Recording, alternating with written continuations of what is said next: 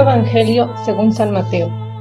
En aquel tiempo, cuando Jesús vio a la muchedumbre, subió al monte y se sentó. Entonces se le acercaron sus discípulos. Enseguida comenzó a enseñarles y les dijo, Dichosos los pobres de espíritu, porque de ellos es el reino de los cielos. Dichosos los que lloran, porque serán consolados. Dichosos los sufridos, porque heredarán la tierra. Dichosos los que tienen hambre y sed de justicia, porque serán saciados. Dichosos los misericordiosos, porque obtendrán misericordia. Dichosos los limpios de corazón, porque verán a Dios. Dichosos los que trabajan por la paz, porque se les llamará hijos de Dios. Dichosos los perseguidos por causa de la justicia, porque de ellos es el reino de los cielos. Dichosos serán ustedes cuando los injurien, los persigan y digan cosas falsas de ustedes por causa mía. Alégrense y salten de contento, porque su premio será grande en los cielos. Palabra del Señor.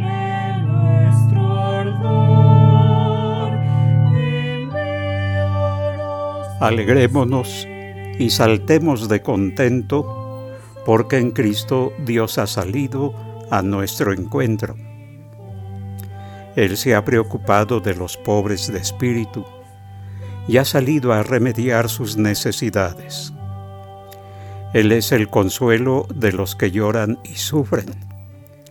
Dios se ha hecho como el buen samaritano que se detiene ante el dolor, ante el sufrimiento, ante la enfermedad, ante la pobreza de quienes han sido alcanzados por esas situaciones que les han hecho difícil la vida, sobre todo en estos tiempos de la pandemia. Él no se ha quedado en vana palabrería. Él ha cargado sobre sí nuestros dolores y maldades, para que nos veamos libres de todo el mal que nos aquejaba en realidad, el Señor se ha hecho Dios con nosotros. En Cristo se nos ha manifestado el rostro misericordioso de Dios. Y los que por la fe y el bautismo hemos aceptado la vida que Dios nos ofrece en Cristo, estamos llamados a convertirnos en Él en un signo del amor que Dios quiere continuar manifestando para el hombre que sufre. Al trabajar por la paz y al dar testimonio de nuestra fe, al actuar en nombre de Cristo, lo hemos de hacer con un corazón limpio, sin querer aprovecharnos de esa fe para sacar partido a favor nuestro, sea económicamente, sea en el poder, sea queriendo alcanzar la protección de los poderosos de este mundo.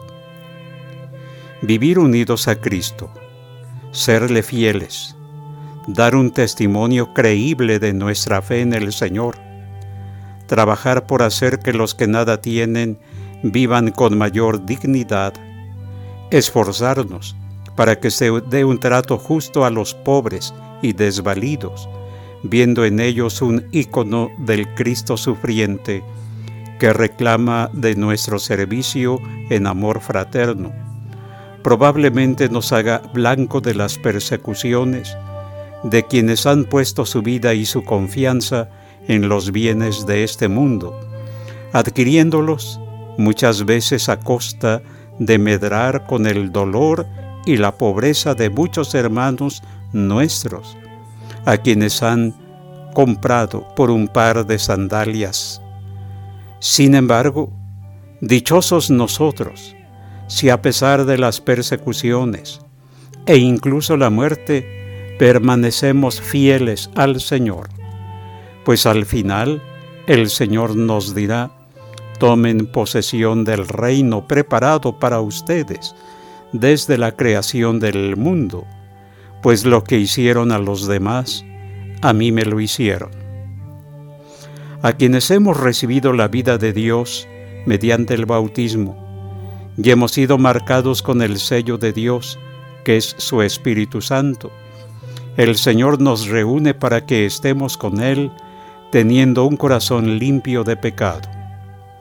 Esto no podemos lograrlo por decisión propia ni por mérito alguno de parte nuestra, sino que solo se realiza por decisión divina y por pura gracia, ya que el Señor es quien, por voluntad propia, a quienes quiso llamarnos, nos santificó, purificándonos mediante la sangre del Cordero Inmaculado.